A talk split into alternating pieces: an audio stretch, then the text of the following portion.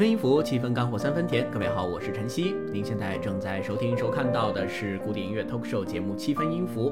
今天晚上这个话题很有意思啊，叫“不疯魔不成活”，跟大家一起盘点一下特立独行的怪杰音乐家。那接下来三位呢，我们更呃更多是分享一些他们的经历和音乐啊。那接下来的这一位呢，同样也是钢琴家。这个钢琴家呢，马上来到上海的音乐会舞台了。波格莱里奇，这个波格莱里奇呢，他其实，在在几年前啊，在一九年还是一八年，我记得来过一次。那个时候也是一下子门票就售罄了，哎，还是再早，有有点不记得了。那这次其实上海音乐厅一开票，马上这个很很短的时间内票就空了。就是我们说波格莱里奇这样的演奏家，古尔德这样的演奏家，他们身上往往冠以了这样的一种特立独行的称号以后。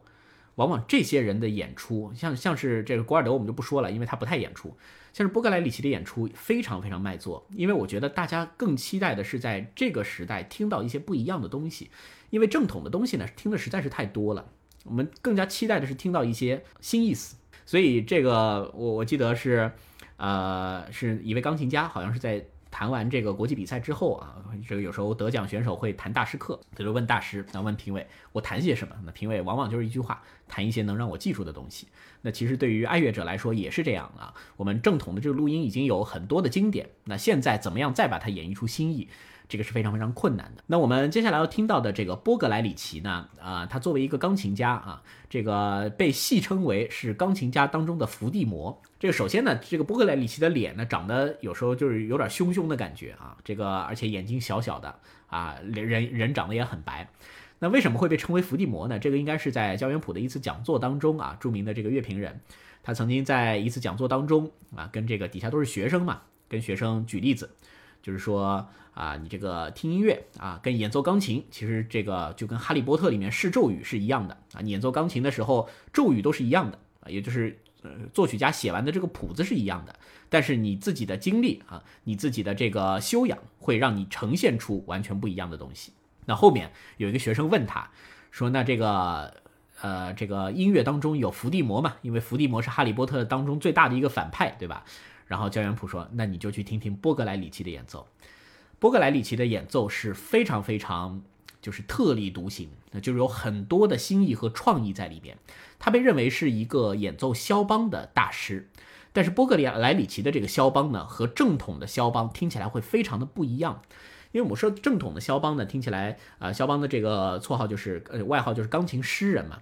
他总归是忧郁的啊。”这个诗性般的这样的一一种流动啊，有时候是给你一种比较沉痛的感觉。但波格莱里奇呢，他会在这个肖邦上加入很多个性化的这样的一种演绎，所以不拘一格，也不按正统出牌。那这就让他自己啊有一段非常传奇的经历。在一九八八零年的时候，年轻的这个波哥啊，他是参加了肖邦国际比赛，这个是啊每年世界范围内最重要的钢琴比赛之一。那他去参赛以后呢？这个那评委就听他演奏嘛，他演奏的这个我们所以等会儿要听到的，他演奏的这个肖邦的钢琴奏鸣曲，呃，这个波格莱里奇演奏的这个肖邦钢琴奏鸣曲啊，非常的具有性格啊，非常的非常的有个性。然后呢，之后评委打分的时候，结果打到最后，波格莱里奇没有进入决赛，就是决赛都没进去啊。当时坐在评委席的这个大钢琴家阿格里奇啊，一听说弹的这么好，你居然。没有进入决赛，好，他马上就拂袖而去。阿格里阿格里奇也是一个相当有性格的钢琴家啊，钢琴女祭司，所以他他是听说这个波利卡莱里奇无缘决赛，那我退出啊，我不当评委了。所以这个就就是当时他的这样的一种离经叛道的，其实我觉得没有那么离经叛道，这样一种让人觉得意外的有新意的这样一种演绎，其实一定是会争会引会这个引起争议的。啊，阿格里奇是第一次听到了波格莱里奇在这个肖赛上的演奏，马上就说这是一个天才啊。但是最后的结果其实不是很好。那那一年第十届肖邦国际钢琴比赛的冠军，其实也是大家所熟悉的一位钢琴家，那就是越南的钢琴家邓泰山啊。所以至今呢，其实这个很多波哥的粉丝啊是鸣不平的，他们都觉得波格莱里奇如果进入了决赛的话，那年的冠军没有邓泰山的事儿啊。邓泰山呢，其实他就代表着非常我们说鲁宾斯坦系的。很为正统的一种最肖邦的肖邦，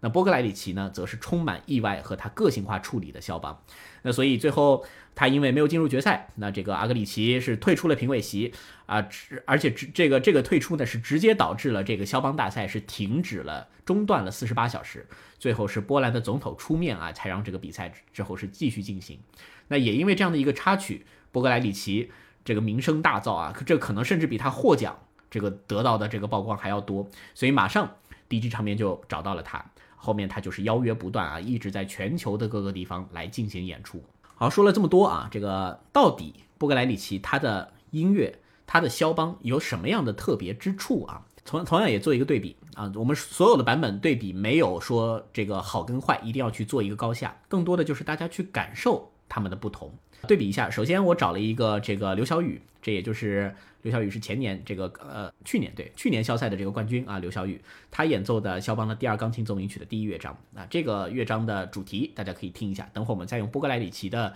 这个主题去对比一下。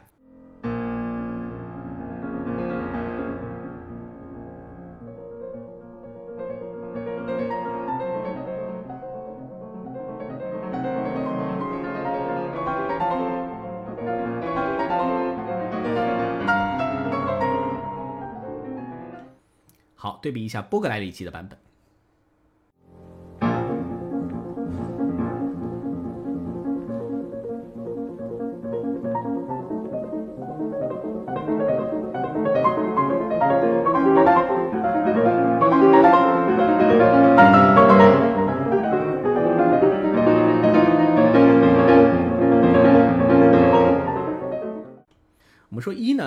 这个版本也是很正统的肖邦，它符合肖邦的这样一种。我们虽然说肖邦啊，它是花丛中的大炮啊，但是肖邦的这个啊奏鸣曲呢，其实还是挺有力量感的啊，它又有力量又有温暖的成分在里面。但是波格莱利奇的这个版本，这个这个在 B 站上面很多人称他这这这一段肖赛上的片段，它是一个神演，就是它太让人感觉意外了。哒当滴答当哒当滴答当哒当哒当哒当哒当。我们因为时间关系，我们刚刚只听到了一个浓缩，等会儿会给大家完整放啊。就波格莱里奇，他的擅长是在于他可以，他完全跟古尔德相反。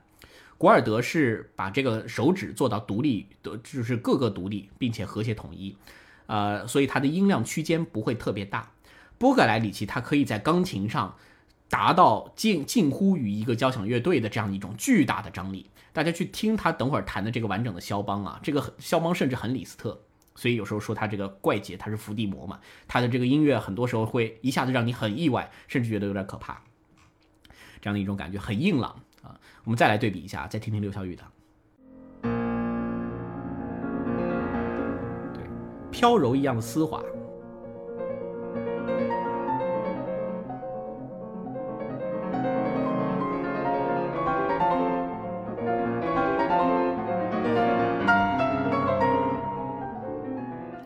对他其实是积蓄力量，直到最后一个啷梆梆梆，在在这个释放出来。前面的话，它是一个比较就是温暖的，我们说陈述式的表述。那波哥就波格莱利奇很不一样。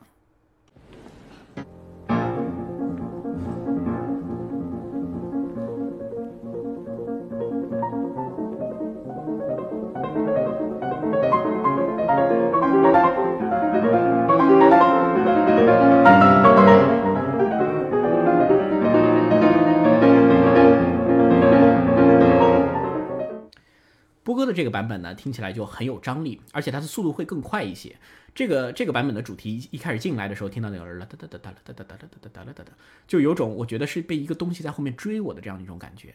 然后出现的是哒啷哒啷哒啷哒啷哒啷哒啷哒啷哒啷哒啷，就听他的这个波格莱利奇的这个版本，你会感觉这个肖邦非常的不安啊，很很有戏剧性，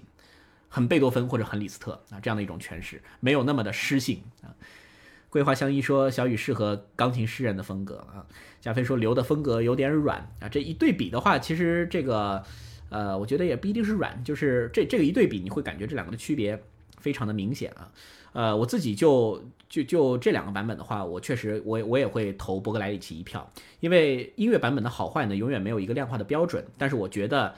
最重要的是它能不能抓住你，它一下子让你觉得，哦呦，好，这就是一定是个好版本。波格莱里奇很多作品，很多肖邦的演绎，我觉得都有这样的一种感觉，所以大家结合我刚刚说的啊，看听听看，等。等会儿我们完整的来放一下波格莱里奇的这个肖邦的第二钢琴奏鸣曲当中的第一乐章，那看看有没有一种被命运的车轮在后面追着的这样的一种感觉。当然，在肖赛上，呃，波格莱里奇的这个版本，它是其实把前面的一个比较长的影子给压缩了，所以这个影子只剩下了很短的一个部分。所以这个乐章呢，呃，给大家放的也就是五六分钟、五分多钟的这样的一个时间段，啊，但同但无疑它是一个非常经典的，呃，提出了对对于肖邦的音乐提出了一个很个性化演绎的版本。来，一起来欣赏一下第一钢琴奏鸣曲当中的第一乐章。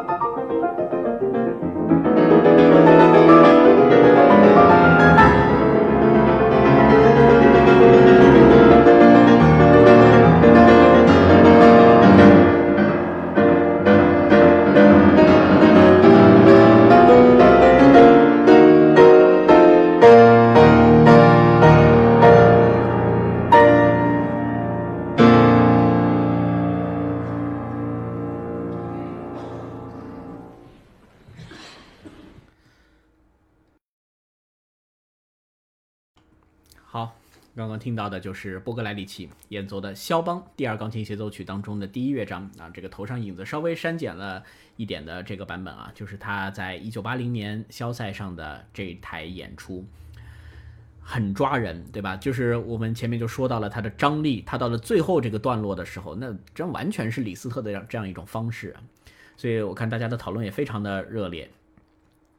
这个加菲说啊，重塑肖邦。的确，他是很会把听者带入他的音乐场景中。就是我之前节目里面有说到过，呃，我们经常是评价一个版本的成功，或者评价一部新作品的成功，其实很多时候就在于这个头。这个头上面，往往一个优秀的版本，它在头上面就会抓住你。如果是刚刚这样的曲风的话，它头上面就会引起你强烈的好奇心，让你很期待它之后会怎么处理。要么就是有的作品，它头上让你觉得有点舒服，然后慢慢慢慢渐入佳境，这种可能在交响曲里当中会更多一些。桂花香一说，肖赛的宗旨是纪念肖邦，从这点意义上讲，否认伯格莱里奇的评委并没有错。呃，这个也没错啦，这个这个东西就这很玄学嘛。我们我我觉得这个大赛啊，真的到了这种程度，你当选手都到了这个级别的时候，评委是很难当的。首先呢，这个纪念肖邦啊，并不是说一定要按肖邦原来的这个风格去去诠释。这个我我想这肯定不是这个样子的啊。所有评委都期待听到新东西。那波格莱里奇这个没有进入决赛啊，第三轮被淘被淘汰了，这个总也总能找到理由嘛。在波格莱莱里奇他自己的这个说法上面啊，可能有一定的当时的政治因素啊，这一块我不了解。那另外呢，刚刚的这个版本里面，他的演绎，他的情绪是极致的，但是其实不得不说，他那个时候的这个技术还没有到达一个说非常顶尖的状态。中间在张力极强的时候，你毕竟还是能听到错音的啊。万一这个评委席当中有两位对于这个事情特别的在意啊，那有可能你分数就下来了，对吧？这个事情每个人的观点是不一样的。有些人认为啊，技术可以服从于，就是就是你的音乐表现够了以后，你技术上面一些错音是可以容忍的。但有一些派系的大师认为，任何跟谱面不一样的音符都是不能被接受的，所以到了这个级别啊，评委难当啊，我们也不能用结果来衡量一个大师的水准了。好，所以这就是波格莱里奇啊，呃，我们说怪杰，往往就是把这个定位给更向天平的一端倾斜的。往往叫怪杰，所以很多人其实，在比较的时候会把波格莱里奇和古尔德这两个人放在一块儿说。其实这两个人风格，大家听刚刚的这个视频应该也能感觉到完全不一样啊。一个是极致控制，一个是非常奔放的、热烈的这样一种感觉。只是说他们，呃，确实都是特立独行者。好，我们接下来进入到今天要盘点的第三位啊，单簧管演奏家马丁·弗洛斯特。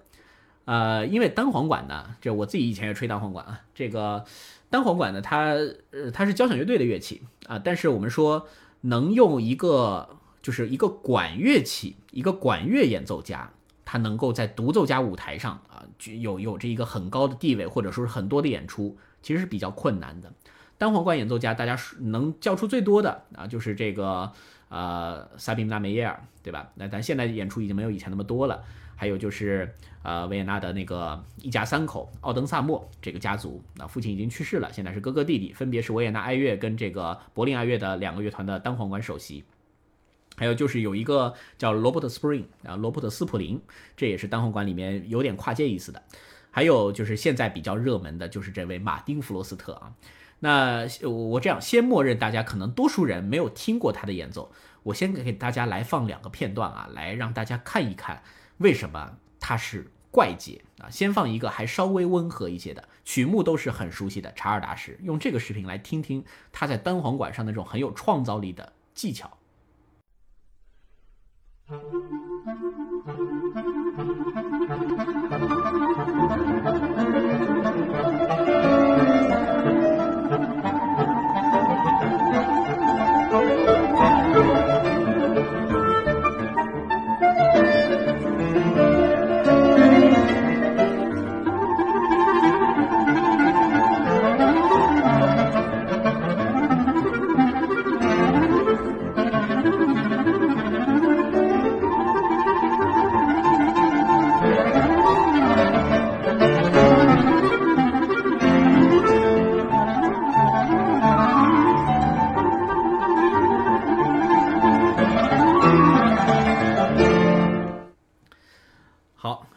的片段，这个是查尔达什蒙蒂的查尔达什舞曲当中的这个快板啊，也是弗里兹的段落。那蒙蒂他他这个作品本来是个小提琴写的，那单簧管版本呢也有很多的演奏，我自己以前也吹过这个作品，但是他的刚刚的这个演奏呢，首先能听出来技巧是非常非常纯熟的，嗯，而且他的这个音乐的风格上呢，其实让你感觉它不是那么古典。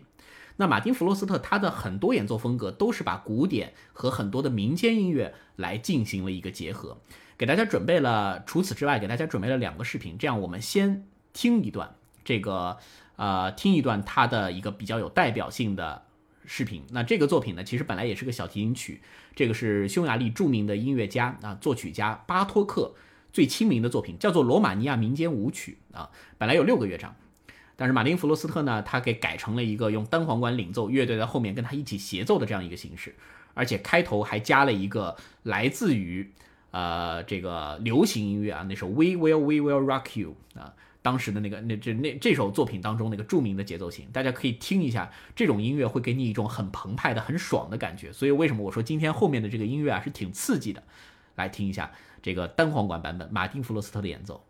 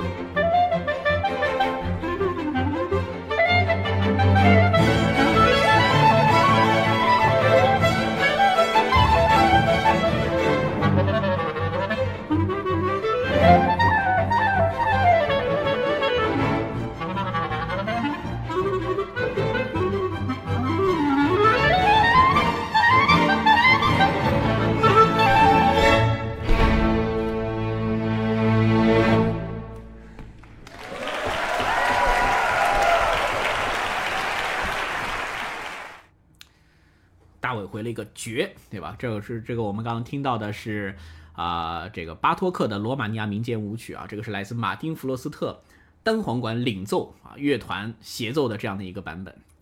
啊，大家听的应该觉得很过瘾，对吧？我们家猫又来了啊，费加罗跟大家打个招呼，Hello，他今天已经忍了快一个半小时了啊，这个不容易，嗯，又是一放活泼的曲子就来。我们接下来的这个音乐都是快的啊，一首慢的都没有，所以晚上可能会睡不着觉。所以刚刚的这个，我们说首先曲风啊，它是很有冲击力的啊，很民间。刚刚的这个曲子中间，本来它就是罗马尼亚民间舞曲啊。巴托克呢，他是在原本的这个作品当中选择了六个巴托克民间那种各有特性的这样一些作品，写给这个他最早是个钢琴作品，然后后面小提琴啊，整个弦乐队的版本都有。那弗罗斯特的这个改编版呢？刚刚大家在中间啊，如果你熟悉单簧管这个乐器的话，会听到很多在正统单簧管古典式的演奏当中不会出现的声音，就是有点类似于，就是这种嘟嘟嘟，类似于铜管的这样一种音色，很有侵略性啊。那所以它很很适合这样的一个曲风。给大家介绍一下这位演奏家啊，就是可能大多数的听友比较陌生。他首先呢，他是瑞典人啊，瑞典的一个当代的单簧管演奏家。那同时呢，他最多的一个身份就是被认为是一个特立独行的跨界者。他会这个溜，他会溜冰，他曾经穿着这个溜冰鞋啊，在这个冰上演奏单簧管，这个演奏巴赫、古诺的这个圣母颂啊，滴答哒啦哒滴，这首圣母颂，你可以想象你在溜冰的时候用单簧管。这气息很稳定的话情况下去演奏，另外呢还会有一些当代的作曲家为他量身定制一些作品。这个人还很有演戏剧的天分啊，就是他真的是一个整体艺术家。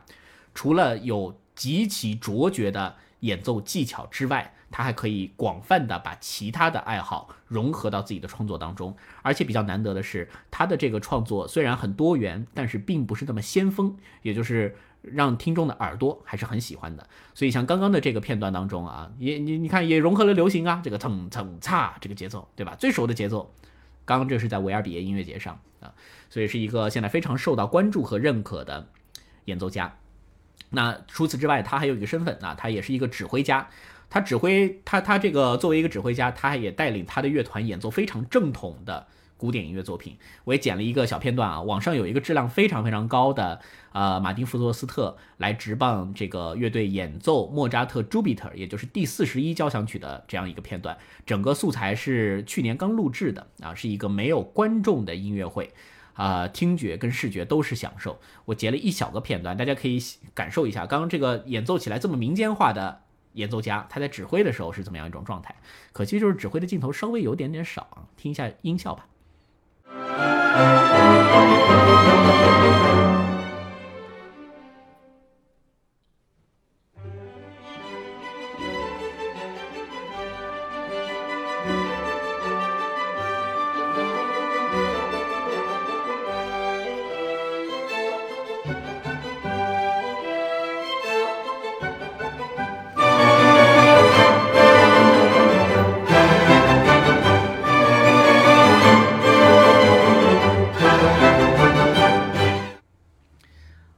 其实是莫扎特的《朱比特》啊当中第一乐章这个第一个城市部快要结束的那个部分啊。作为指挥家看起来还是挺正常的，但是他作为一个演奏家的时候，他就会非常非常的奔放。那他自己曾经也是说起过他这个所谓天花乱坠的演奏风格啊，他自己的说的是，我很多时候是像一个古典音乐家一样啊，我享受经典的作品，演奏单簧管，但是我很容易被那种。冒险的一种兴奋感给抽离出来，所以他现在的这个演奏的风格早已不拘泥于古典，他整个音色以及技巧性的状态啊都是很民间化的啊，很特立独行的，因为他也觉得啊，很多人是太看重完美和正确，那他就要去追寻的是那种自由感。呃，蒋丽丽回复威尔第音乐节，你你你想说的是那个维尔比耶音乐节是吗？是前面的那个。前面前面就是那个巴托克民间舞曲用的这个版本啊。好，呃，巴托克民间舞曲可以说是个小菜啊。这个马丁弗罗斯特在社交媒体上流传最广的一个视频呢，其实是他演奏的一个大家并不熟悉的犹太的音乐。这个犹太的音乐很有冲击力啊，而且它的这个冲击力呢，并不是由于，并不是像刚刚那个罗马尼亚一样，从一开始的节奏就抓住你，它真的是用自己音色的这种多维的变化。和重新诠释，让你会从一开始到最后都被他这个三分钟的作品牢牢抓住啊！可惜我我我找到的这个版本呢，中间有一小段剪切啊，没有找到特别完整的，我估计是中间有一些，要么有些错误，所以给大家听一下马丁弗罗斯特来领衔演奏的这个叫克莱兹莫舞曲。那这个作品呢，是一个有犹太风格的民间音乐，可以听一下单簧管在民间音乐当中啊最大化的表现力能做到什么程度。Mm-hmm.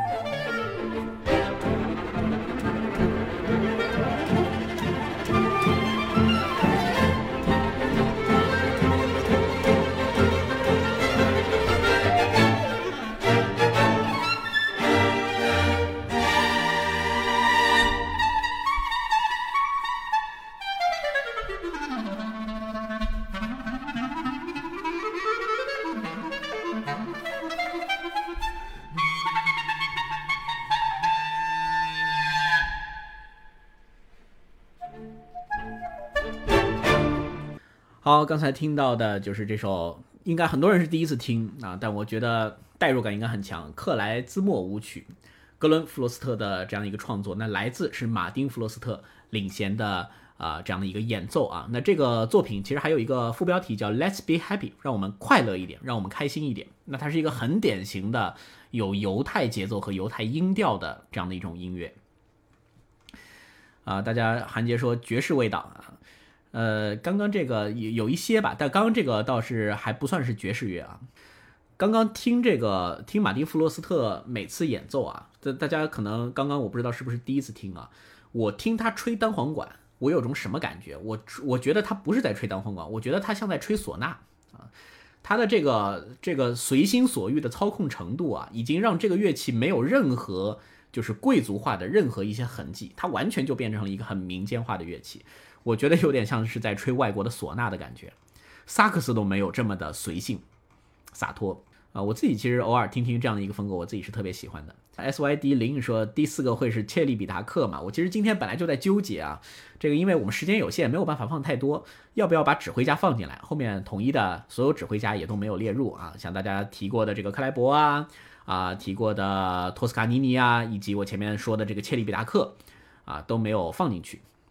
啊，后面再单找时间做吧。DSM 说声音有些干涩，对这个你也听出来了，它不是正统单簧管那种圆润的声音，它很扁，所以又又又让人想起唢呐嘛。就是或者说它的声音已经介乎到了单簧管跟萨克斯之间啊。萨克斯声音本来就是扁扁的，啊，很有张力，很民间化。这个犹太音乐对于这个对于我们这个中国的听友呢，相对来说比较陌生啊，因为它还不在这个古典音乐的范畴中啊。其实犹太音乐呢。用往往用犹太的这个音阶写成，它就会有那种我们说听起来啊很吉普赛的这样一种味道。还是来用口琴给大家展示一下啊，用什么样的音阶写出来就会有犹太的感觉。你看我们我们这个呃外国的这个大小调，对吧？哆来咪发嗦拉西哆，中国的。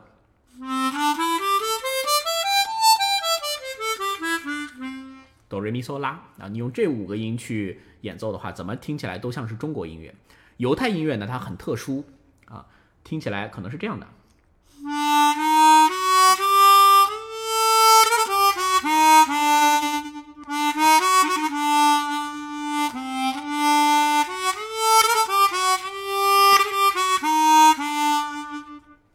没有那种就是感觉阿拉伯地区的或者吉普赛地区的这样一种感觉啊？呃，这个犹太音乐可能听的比较少啊，我自己口琴里面我吹的倒是挺多的。那个，比如说大家如果看音乐剧的话，或者看音乐电影的话，以前有一部叫《屋顶上的提琴手》，它就是一个犹太背景的故事啊。阿拉伯音乐有有点接近，它其实这个声音上面已经很接近了。这个呃，《屋顶上的提琴手》里面有段旋律啊。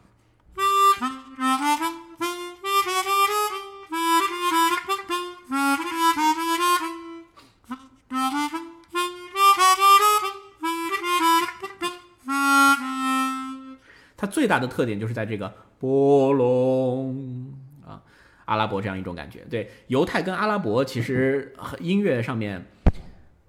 音乐上面会有非常多的就是相似或者雷同的地方。当然，我刚刚吹的其实也只是犹太音乐当中的这个最基础的音阶啊，它本身也有很多变体，就像我们中国音乐也很多时候不止哆来咪嗦拉一样。但总之，用这个声音写出来的，给你一种啊什么中东的。啊，啊这个阿拉伯的呀，这个犹太的呀，啊，阿拉伯音阶也都都会比较像，这样的一种感觉。好，为什么说到犹太啊？一个是因为刚刚这个啊作品是有犹太风格的，还有就是我们今天盘点的四位怪杰当中的最后一位啊，最后一位名字叫罗比拉卡托斯，他是一个著名的吉普赛小提琴家，身上也有着犹太的血统。那他演奏出的这个音乐呢，其实也是我们说要归类的话，已经远离了古典音乐的范畴，是归入了可以说是世界音乐的这样的一个类别。那他所演奏的这个呃这个音乐呢，其实跟这个马蒂弗罗斯特啊还是完全两个体系。尽管你等会儿音乐听起来都有那种啊都有那种侵略性啊，或者说是很民间原生态的这样一种感觉，但是。呃，这样一对比之下呢，其实马丁·弗罗斯特他更多的这个音乐呢，还是大多数东西都已经是写好了，它中间只是一些技法上的这样的一些呃这即兴啊，他跟乐队的绝大多数的配合都是已经写定的，但是这个罗比拉卡托斯啊，他和他的这个室内乐队叫次港室内乐队，那人家玩的是真正的吉普赛爵士乐，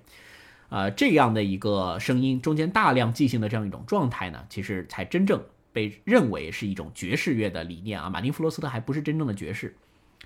加菲说口琴不错，是复音口琴吗？这个叫半音阶口琴啊。复音口琴的话，这个上下转半音是很麻烦的。现在半音阶口琴的话，按一个按键就可以从白键转黑键了，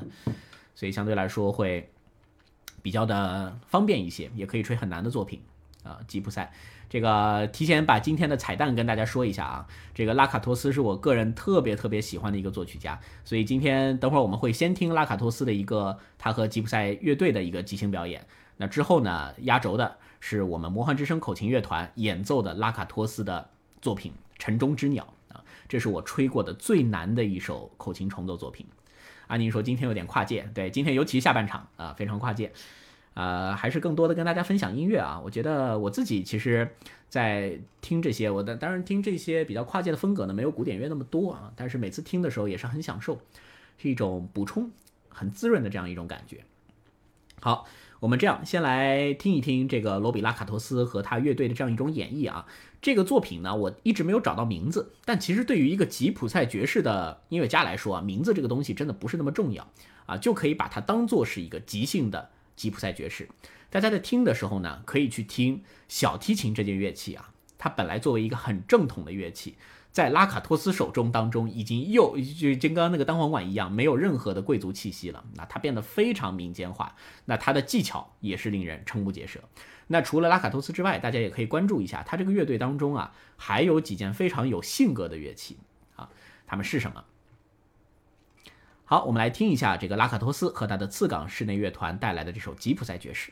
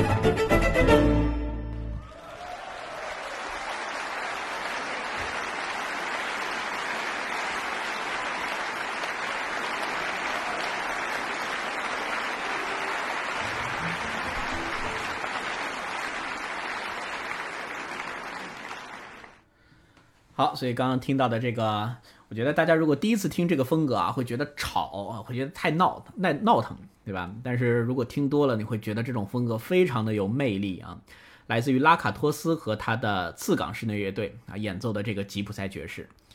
踢踏舞啊，这个其实这个曲子刚开始的那个动机啊，听起来有点像帕格尼尼的第二十四随想曲啊，噔噔哩哩叮噔哩哩噔噔哩哩叮。啊，其实它是一个，我觉得应该是吉普赛民间的某段旋律啊，中间的这个东西完全是即兴的。有没有人能认出中间那件长得很像扬琴的这个乐器？它名字叫什么啊？它很像扬琴，它其实和这个扬琴完全是同宗啊。就是其实中国的很多乐器啊，二胡啊，这个唢呐呀、扬琴啊，它都是舶来品啊，从不同的这个角度进入到了中国。扬琴呢，同样也是一个舶来品，在我们中国叫扬琴。但是刚刚这个乐队当中的这个长得跟扬琴很像的东西，大家如果去听它的声音的话，它声音跟扬琴还不太一样。我们这个扬琴声音会更集中、更脆一些，它那个声音更扁平，有时候甚至会听起来很滑稽，这样的一种感觉。